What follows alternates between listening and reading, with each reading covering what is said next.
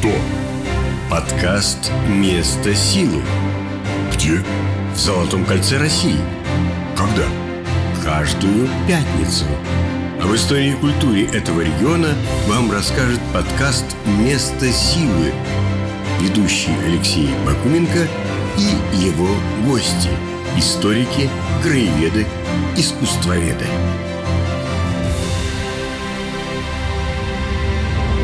Я в шутку говорю, что Ярослав город трех тысячелетий. Федор Иванович Лощенков установил значит, свое время на стрелке камень, где было написано «На этом месте в 1010 году Ярослав основал город Ярославль». А Всё спорить ясно. с первым секретарем Ярославского обкома никто бы не стал. да? Никто не спорил, да.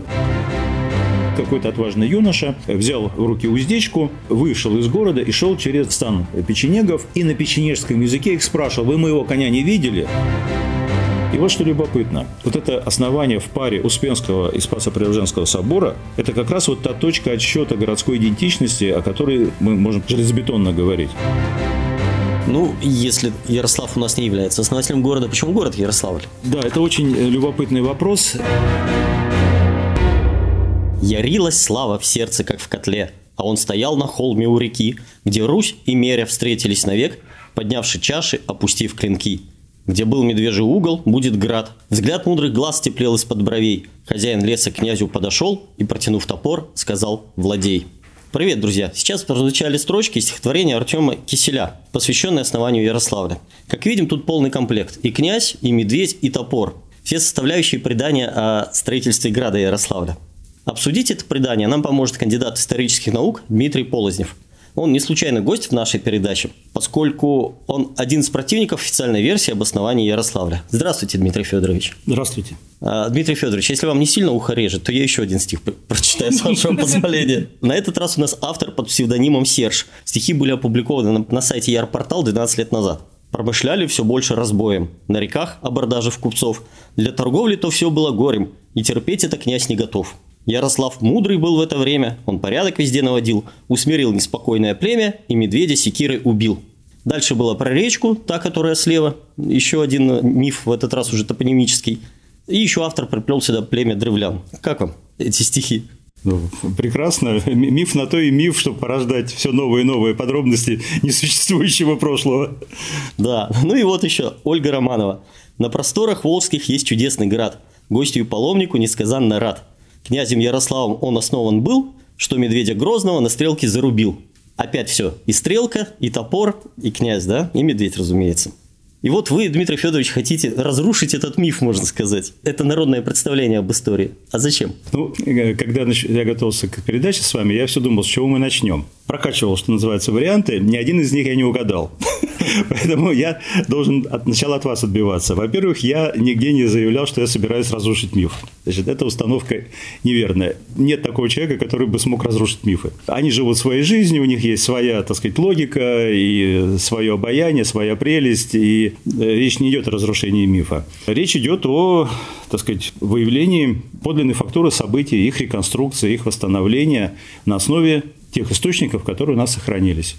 А источников у нас на самом деле не очень много, как я понимаю. Совершенно верно, да. Ну вот начнем тогда. Сначала вот у нас 8-9 век на берегах Волги в районе будущего Ярославля находится городище Мирян. Это вот э, Тимиревская, Михайловская, Петровская. Потом начинается славянская колонизация этого места, причем с небольшим вкраплением скандинавского элемента. Совершенно верно, да. Но, разумеется, Ярославля еще нет, но упоминается, например, Ростов в летописи. Ну, смотрите, все правильно, и общая картина такова. Вопрос у нас об основании Ярославля. Значит, э, мне очень нравится формула одного моего коллеги про другой город, который он сказал, он не был основан, он возник. Так вот, Ярославль тоже возник. И возник он, по данным археологическим, действительно, вот в то время, о котором вы сказали, где-то это середина первого тысячелетия до нашей эры. Диапазон датировок там очень широкий, потому что это очень такая, ну, большая древность. И, в общем, ну, я думаю, с точки зрения даже вот не науки, а здравого смысла, посмотреть на это место, видно, что оно удобно для того, чтобы здесь поселиться. Вот ну да, оно- удобно оно и со стратегической точки во зрения. всех отношениях. И с да. экономической. да. Сливаются две реки, высокий берег, овраг Медведевский, который мы называем. То есть такая вот естественные рубежи защиты для любого поселения. Но мне, ну, на таком обывательском, что ли, уровне, пока я не могу научно доказать это, но мне кажется, что все-таки ключевым мотивом для того, чтобы здесь город возник, была красота этого места. Вот уберите все постройки, да, все цивилизационные наслоения на это место, и вы все равно увидите, насколько это красиво. Да? Вот этот простор Волги, это излучина к отрасли, которая сейчас спрямлена и образован Даманский остров. Эти обзоры во все стороны. Значит, просто красиво. Даже сейчас люди, выбирая место для поселения, в общем, хотят, чтобы у них был красивый вид, природа была, ландшафт. Так что, а почему люди, которые жили много сотен лет назад, думали иначе? Нет. Ну да, Лихачев писал, что мышление средневекового человека ничем не отличалось от мышления современного. Нет, оно отличалось, но я думаю, что вот эти вот эстетические какие-то представления и связь с природой, она вообще глубже была, и древний человек, он увидел мир крупнее, чем мы. Это мы сейчас живем в очень дробном мире, очень таком дискретном, а тогда это так называемое синкретическое сознание, поэтому мне кажется, что ключевой, конечно, была вот эта вот красота этого места, удобство его расположения, удобство для жизни. А город Ярославль, он был основан, и он был основан в начале 13 века. Вот если коротко содержание нашей беседы. Вот как мы с вами быстро перепрыгнули с 9 века, с момента образования варягов, вот прямо в 13 век. Давайте все-таки вернемся в 11 Вот у нас есть три даты, одинаково, как мне кажется, спорные. 1010 год, официальная дата рождения Ярославля, 1024 год и 1071. Да, я в шутку говорю, что Ярославль – город трех тысячелетий. 10 24 там еще есть 36 значит, 71 Углубляться вот в каждую из этих дат я бы не стал, поскольку это все как бы варианты одной и той же истории. Значит, откуда взялась дата 1010 год? Это дата реконструктивная. Первое упоминание Ярославля в летописи относится к 1071 году, а 1010 год – это последний год княжения Ярослава Владимировича в Ростове. А княжил он с 988 по 1010. И, строго говоря, вот та концепция, которую так сказать, актуализировал и всесторонне обосновал в 1960 году Михаил Георгиевич Мирович, она как раз очень ну, осторожно говорит, что Ярославль был основан в период с 988 по 1010 год. Но вот такие сложные конструкции, они не укладываются в обыденное сознание, тем более бюрократическое. Как это так? Какие-то там... Нет, нам точно надо. И вот Федор Иванович Лощенков установил значит, свое время на стрелке камень, где было написано, на этом месте в 1010 году Ярослав основал город Ярославль. А Всё спорить ясно. с первым секретарем Ярославского обкома никто бы не стал. да? Не спорил, да.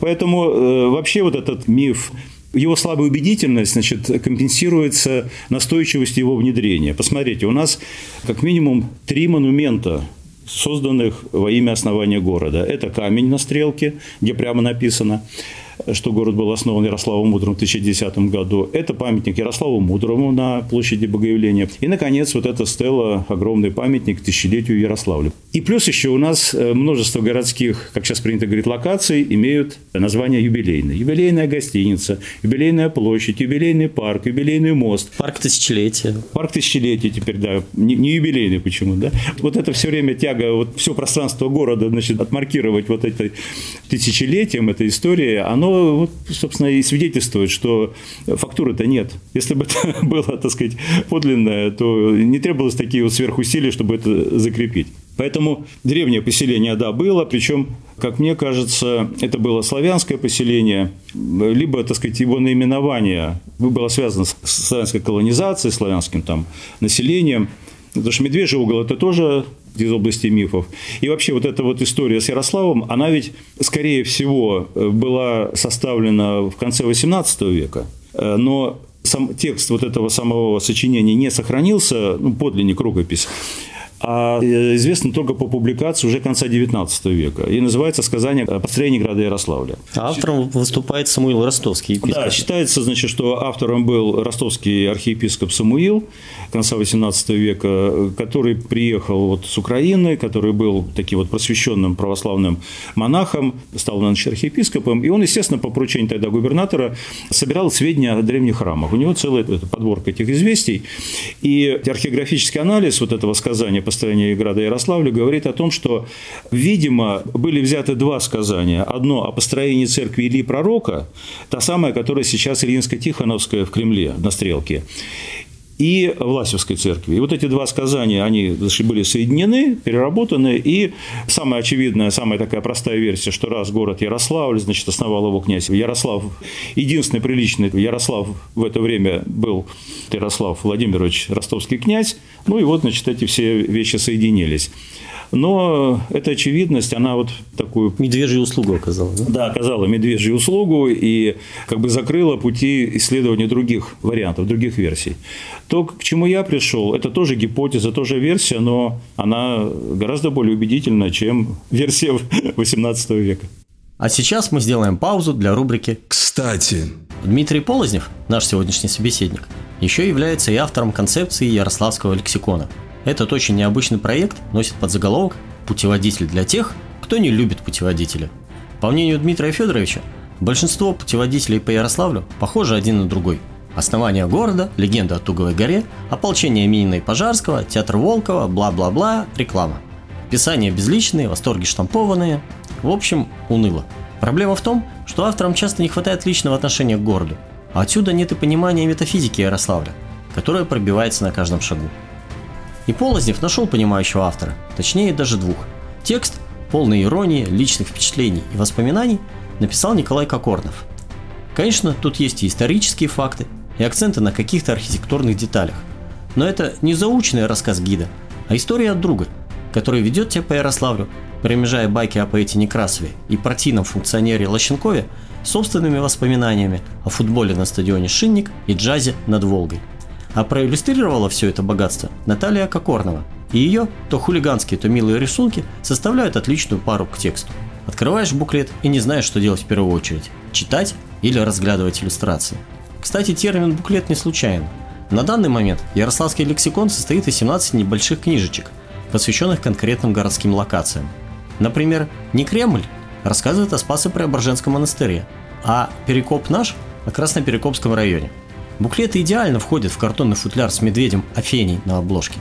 Но любой читатель вскоре столкнется с проблемой. Хочется, чтобы скорее появился на свет 18 выпуск. Но куда его складывать?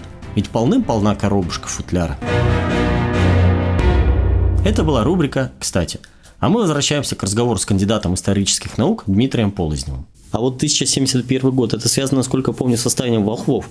Это первое летописное упоминание Ярославля. Да, да. С этим упоминанием летописным тоже все непросто в традиционной вот этой версии считается, ну, раз город уже упомянут, ну, значит, он был раньше. И дальше осталось только найти дату, подходящую вот под имя князя, и выбрали вот этот период рубежа 10-11 веков.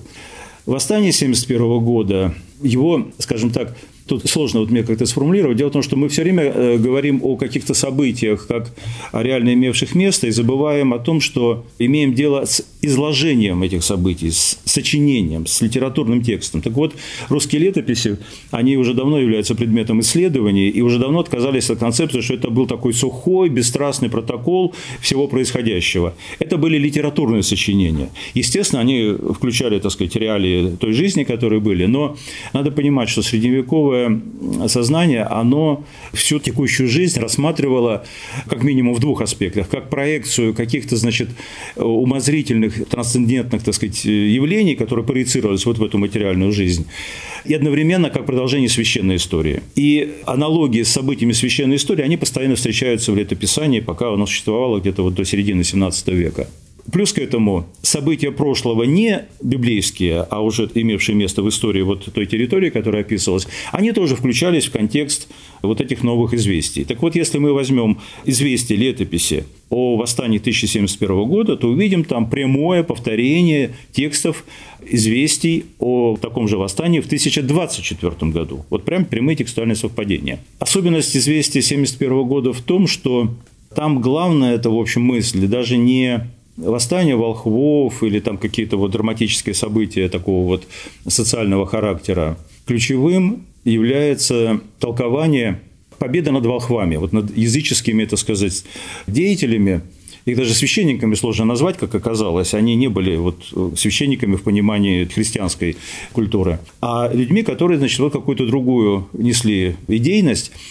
И это известие, оно показывало, что в спорах эти вахвы в богословских спорах, они были побеждены, ну и потом с ними уже расправились как с мятежниками. А в первую очередь они были побеждены вот силой, так сказать, христианского учения о происхождении человека, что человек – это вот божественное творение, а не какое-то там, значит, непонятное существо, поклоняющееся темным силам. Вот смысл этого известия. То есть восстание там постольку поскольку.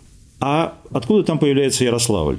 На мой взгляд, объяснение этому видится еще в двух известиях, которые тоже относятся древней истории Ярославля. Это известие э, летописное 1149 года о военных действиях вдоль Волги, где тоже упоминается Ярославль, и известие 1152 года, э, где описывается эпизод нападения на Ярославль волжских булгар.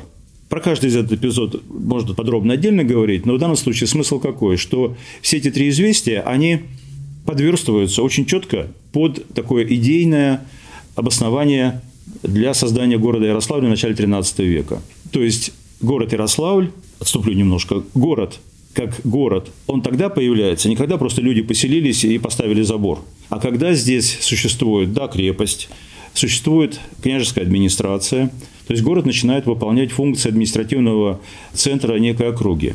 И самое главное, он еще и религиозный центр.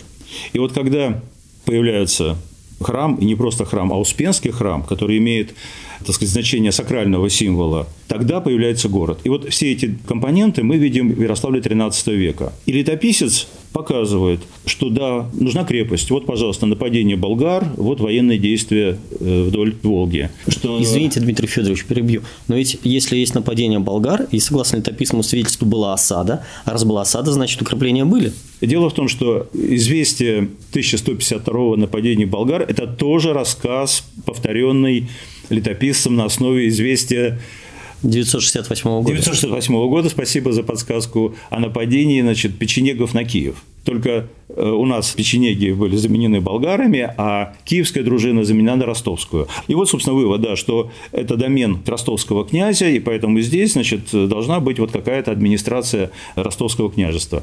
Тем более события эти происходили в канун учреждения собственного Ярославского княжества, которое наследовал сын Константина Всеволодовича по имени Всеволод и в крещении Иоанн. То есть тут вот, вот такая цепочка событий. И когда мы значит, возьмем летописное известие начала XIII века, у нас складывается абсолютно так сказать, четкая логическая картина основания города. Дмитрий Федорович, давайте да. все-таки паузу сделаем и вот э, развернем вот эту ситуацию Хорошо. с осадой. Вот, она же повторяет киевскую, а как именно повторяет, мы не сказали, это тоже интересная история. Да, безусловно. Значит, как она ее повторяет? Существует такой сюжет «Мальчика с уздечкой». Когда печенеги осадили Киев, и э, значит, там страдали жители вот от этой осады, от голода, от жажды, все это значит, драматически описано, и боялись выйти из города, чтобы подать весь дружине, что надо спасать. И вот какой-то отважный юноша взял в руки уздечку, вышел из города и шел через стан печенегов, и на печенежском языке их спрашивал, вы моего коня не видели? Они, значит, говорят, нет, нет, вот, вот, вот он прошел весь этот осаждающий стан, подошел к Днепру, бросился в воду и поплыл к дружине, которая была на том берегу Днепра. Тут, значит, печенеги поняли, что это был лазутчик, но уже не смогли ничего сделать.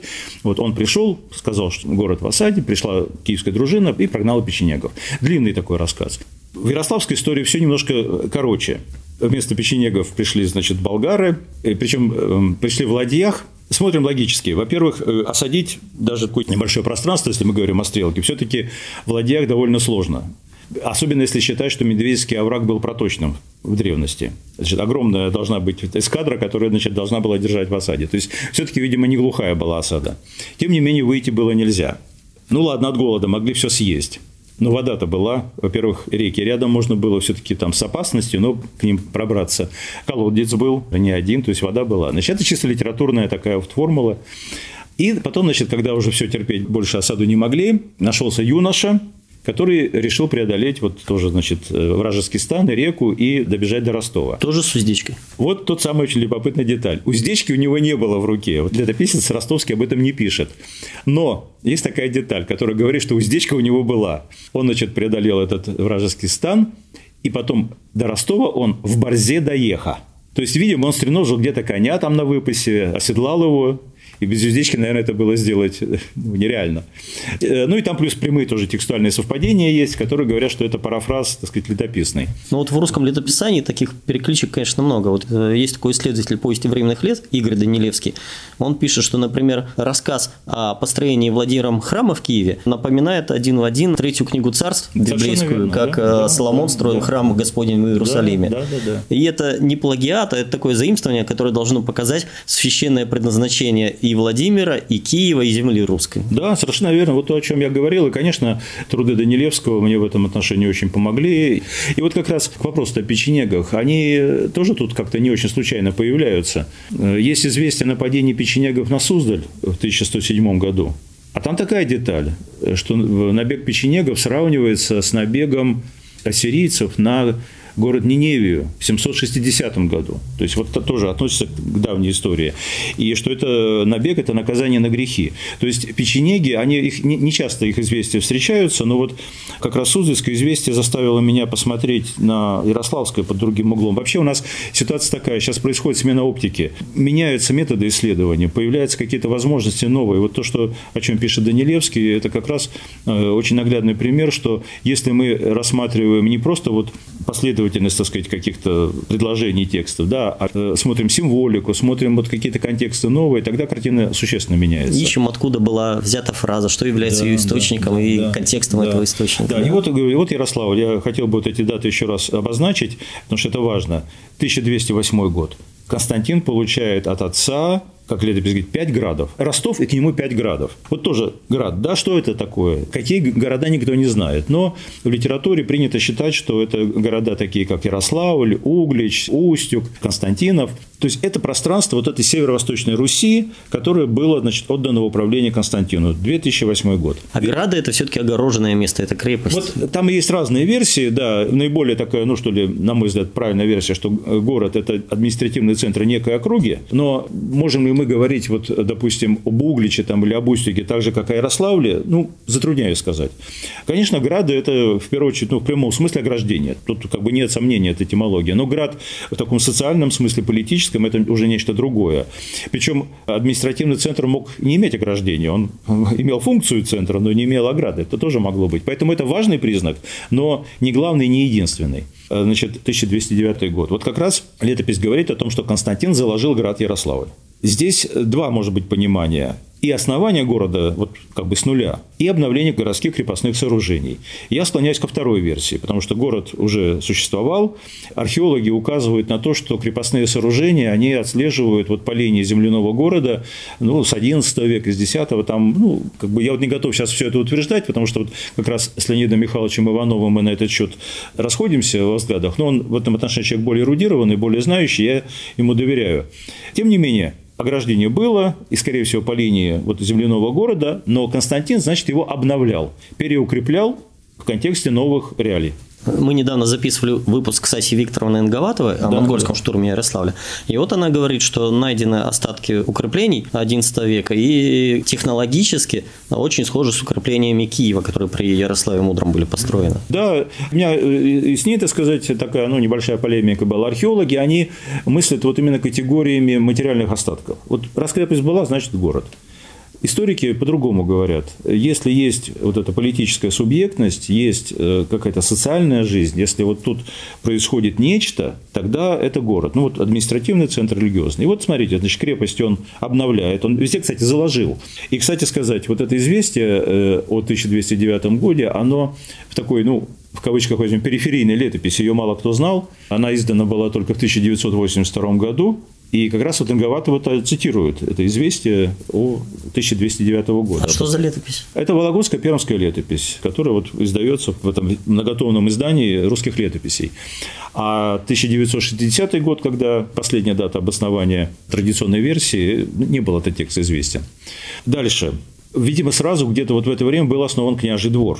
Дата его основания неизвестна, но он упоминается уже при э, записи о закладке Успенского собора что Успенский собор построен на княжем дворе. Опять же, княжий двор можно широко понимать, как всю территорию Стрелки, как вот это Кремль, крепость, а можно понимать просто, ну, как постройку жилую. Вот как раз со скобки Инговатовой показали, что эта постройка была, и они вот ее нашли, так сказать, ее остатки. Так что княжий дворец – княжий двор был построен. Заложен Успенский собор, 1215 год. Заложен Спасо-Преображенский собор, 1216 год. И 1218 год основан уже, собственно, Ярославль как княжеский город. Тут наследовал сын Константина Всеволод. И вот что любопытно. Вот это основание в паре Успенского и Спасо-Преображенского собора – это как раз вот та точка отсчета городской идентичности, о которой мы можем железобетонно говорить. Поскольку к этому времени сложилась традиция основания именно двух вот этих храмов. Успенский это такой вот защитный сакральный знак городской идентичности. Э, Успенский собор, значит, был основан князем Владимиром при крещении Руси. И затем, значит, Спасо-Преображенский собор – знак победы над печенегами в 996 году. Мы сейчас о Киевских да, соборах это говорим. Киевский. Но затем эта практика распространилась по всей стране. Именно в паре. Белгород, Берестов, Василев, Владимир, Муром, Нижний Новгород – Новгород, Старый Новгород, Великий, Переславль, Псков, Руса, Семень, Суздаль, Чернигов. Ну, почему Успенский собор, понятно. Тут, наверное, опять же перекличка с Константинополем, потому что Богородица спасла э, Константинополь, Покров Богородицы. Да, да, да, совершенно А Успенский верно, да. собор связан с Богородицей. Да. И вот добавляется еще вот это Спасо-Преображенский, это уже русская традиция, идущая от князя Владимира. И, наконец, еще одно известие летописное 1221 года. На него тоже как-то не обращали особого внимания, вернее, обращали как? Как свидетельство, что Ярослав был большой город. В нем сгорело 17 храмов. И княжий двор при этом не пострадал. Вот короткое известие. Зададимся вопросом, а что такое большой город? Чтобы сказать, что что-то больше или меньше, надо с чем-то сравнить. Вот я провел такой анализ и сравнил Ярославль 1221 года с 17 храмами с другими известиями о пожарах до монгольского периода. Оказалось, что большие города, на самом деле, это Киев и Новгород. 600-700 храмов. Ого. В Киеве 600-700, а в Новгороде по всему городу нет известия, но по отдельным районам 30, 15, понимаете?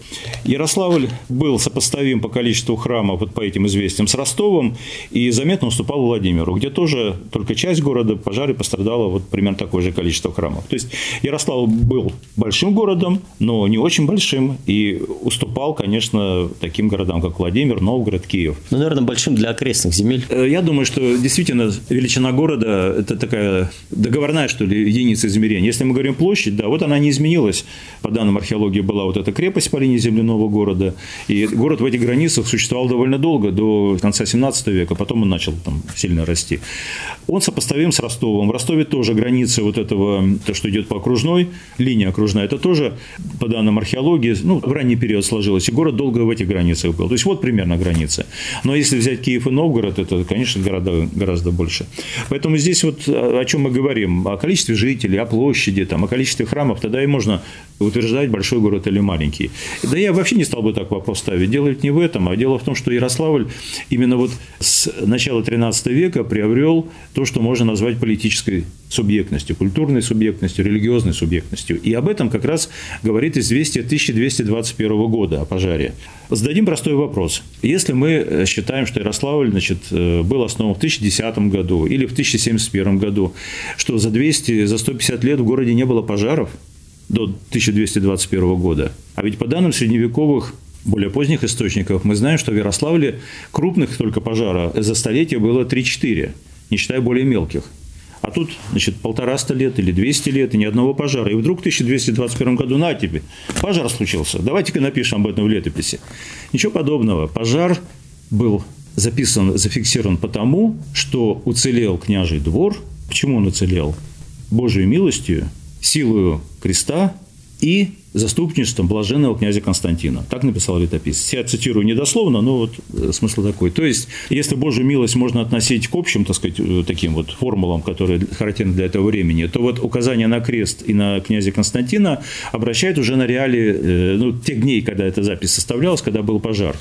То есть, культ креста Господня был одним из главных вот в этой религиозном мировоззрении Константина. Этому есть очень много свидетельств. И князь Константин в 1221 году, он уже умер, он уже называется блаженным, и он как бы покровительствует этому городу. Вот такая логика. А то, что пострадали 17 храмов, это вызывает такое потрясение у летописца, и как в других случаях, что ему, он не находит другого объяснения, как наказание за грехи людские.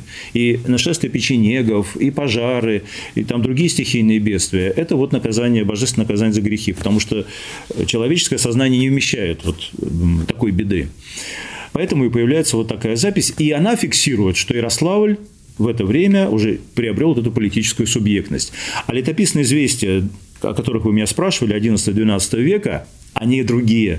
Там нет вот этой субъектности. Там везде Ярославль такой обозначение местности. Географическая привязка. Географическая привязка. И там нигде не говорится, как бы в Ярославле ничего не происходит. Волхвы в 1071 году восстали от Ярославля, ну где-то там вот, то есть вот где-то в районе Ярославля, может быть это было там за 100 километров, да, тем более восстание охватило территорию от Суздаля там до э, Белоозера. 1149 год. Военные действия, повоевали 6 городков до Ярославля. Даже непонятно, Ярославль пострадал или нет. И был ли он в числе этих шести городков. Кстати, опять городки, да? Города, городки.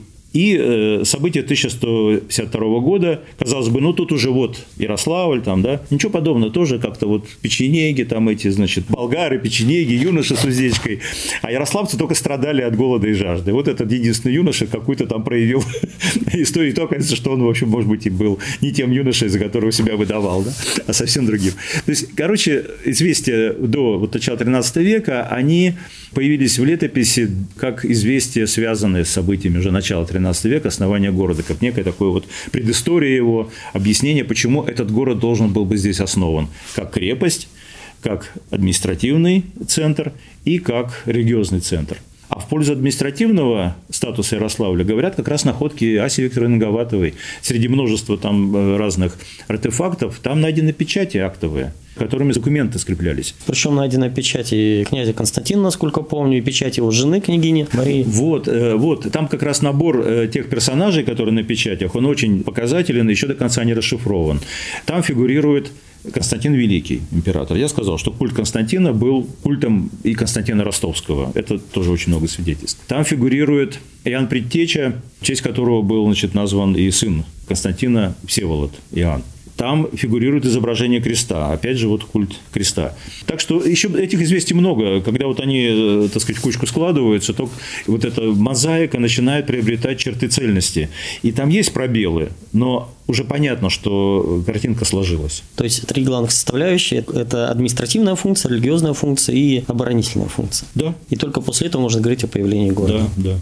Дмитрий Федорович, а как коллеги воспринимают вашу гипотезу? Э, ну, смотрите, я э, уже несколько у меня было выступлений на конференциях, были публикации. Э, таким вот наиболее внимательным, э, доброжелательным, серьезным оппонентом у меня выступает Леонид Михайлович Иванов, с которым у вас тоже было интервью. Как я говорил, он с позиции как бы вот археолога в основном его возражения. Но в то же время он э, в чем-то согласен со мной. Потом сделал несколько замечаний к моим текстам, я еще их не проработал, но я думаю, что я найду, так сказать, контраргументы. Потом было у меня выступление вот в прошлом году, в конце года, на известной конференции «История культуры Ростовской земли», где я более подробно, ну, в рамках академического доклада об этом говорил. Вопросов особо не было, но в куларах несколько человек подошли и сказали, да, вау, в общем, есть. Звучит да, убедительно. Есть, да, звучит убедительно. Я просто помню случай с конференции в Музее истории города, когда вы тоже рассказывали эту свою концепцию, и одна из э, слушательниц в зале крайне критически отнеслась к этому. Там, видите как, там э, на этой конференции дискуссии не было, в силу регламента. А дама просто вторглась э, во время выступления, так не принято.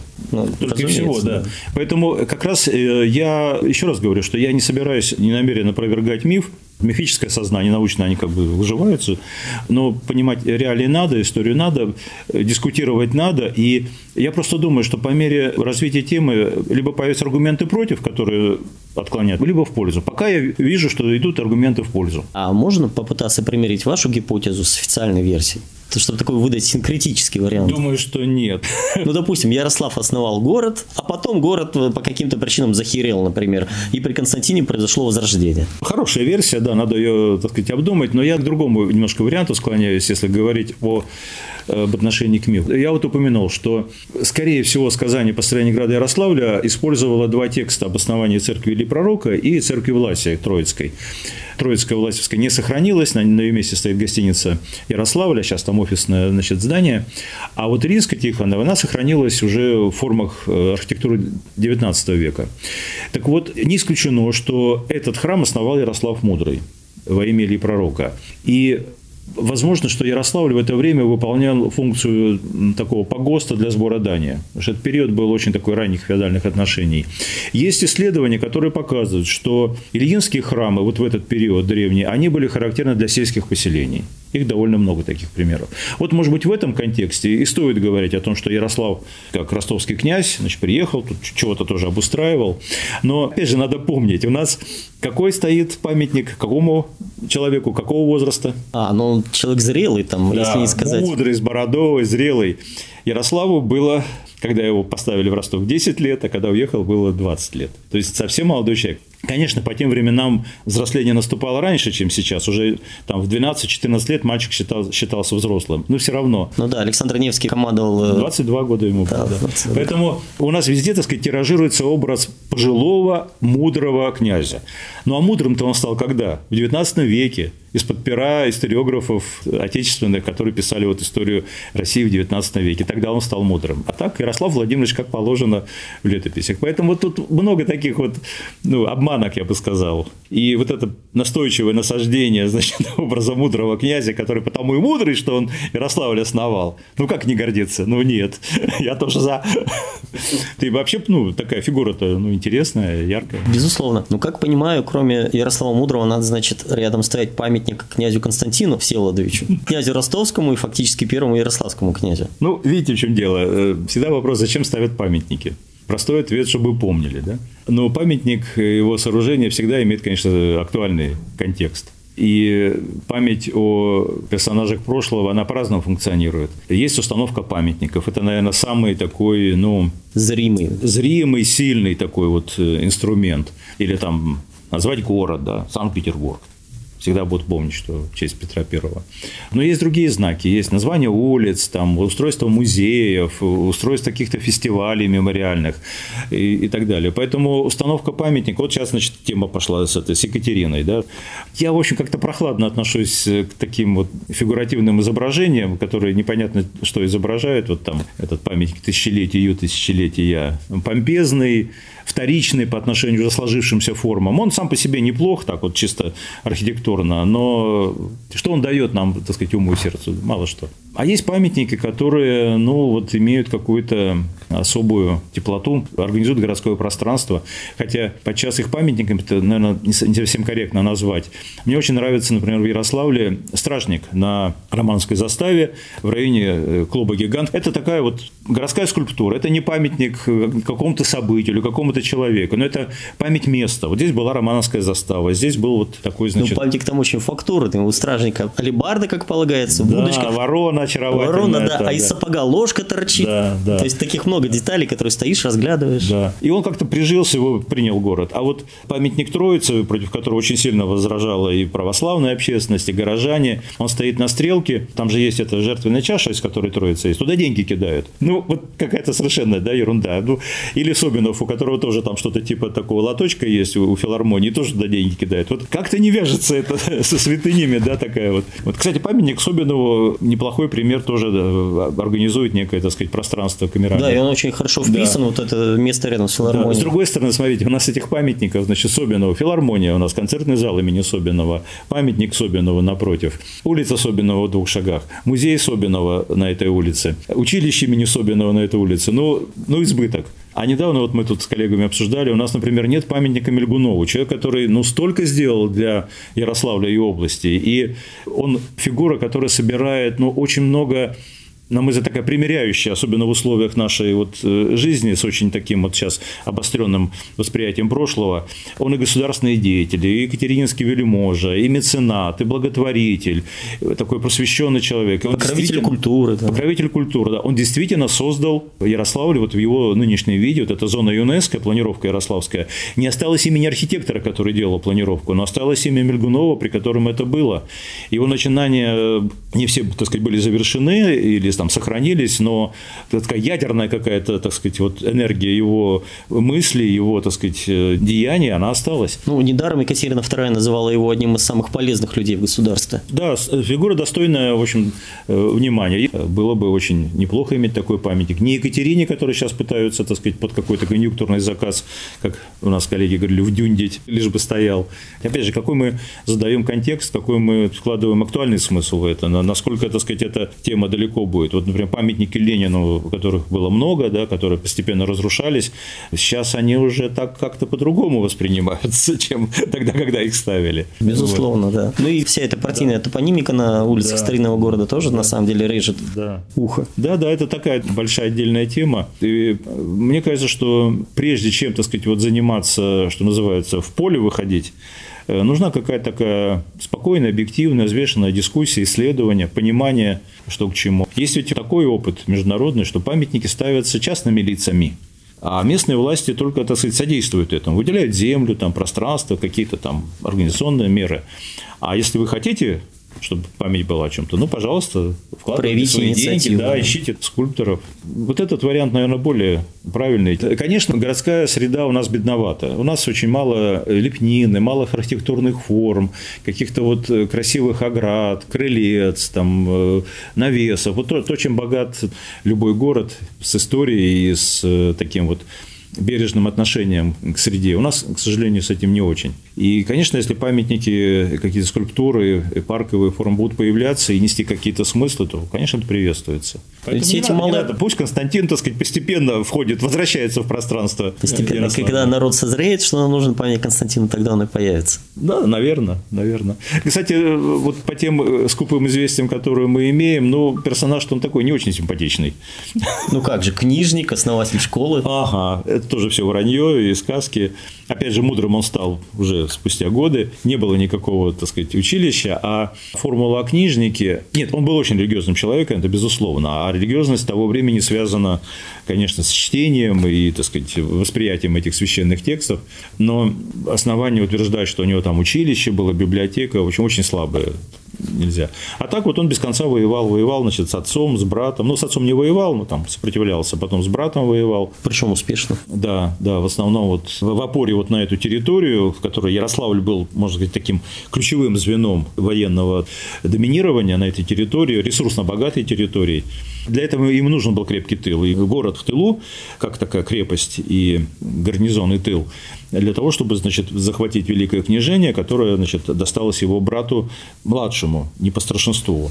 А от Владимирского княжения по старшинству он должен был его получить. Он отказался, потому что в этом случае пришлось бы пожертвовать Ростовом. Ярославль отошел бы Юрию, и тот бы усилился. Вот ресурсно тот бы усилился. Получается, Константин наш местный патриот, который не хотел отдавать Ростов и Ярославль младшему брату. Да, да. Ну, по крайней мере, и Константин, и сын его Всеволод, это вот первые местные князья, которых мы точно знаем, что династия появилась, правда, довольно быстро просеклась, но тем не менее имеет прямое отношение к следующей княжеской да, династии. Да, это, это уже, да, это уже ярославская история, собственно. Да, именно, а не теряющаяся в туманных глубинах истории, как с Ярославом Мудрым, например. Да.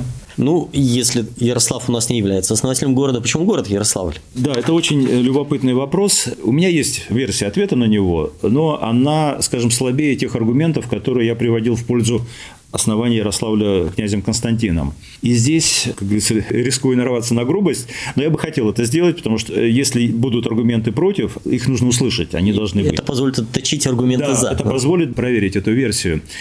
Начнем, как говорится, издалека. Ареал славянского поселения обозначается очень многими, э, так сказать, населенными пунктами, городами, в которых есть вот это окончание Славль.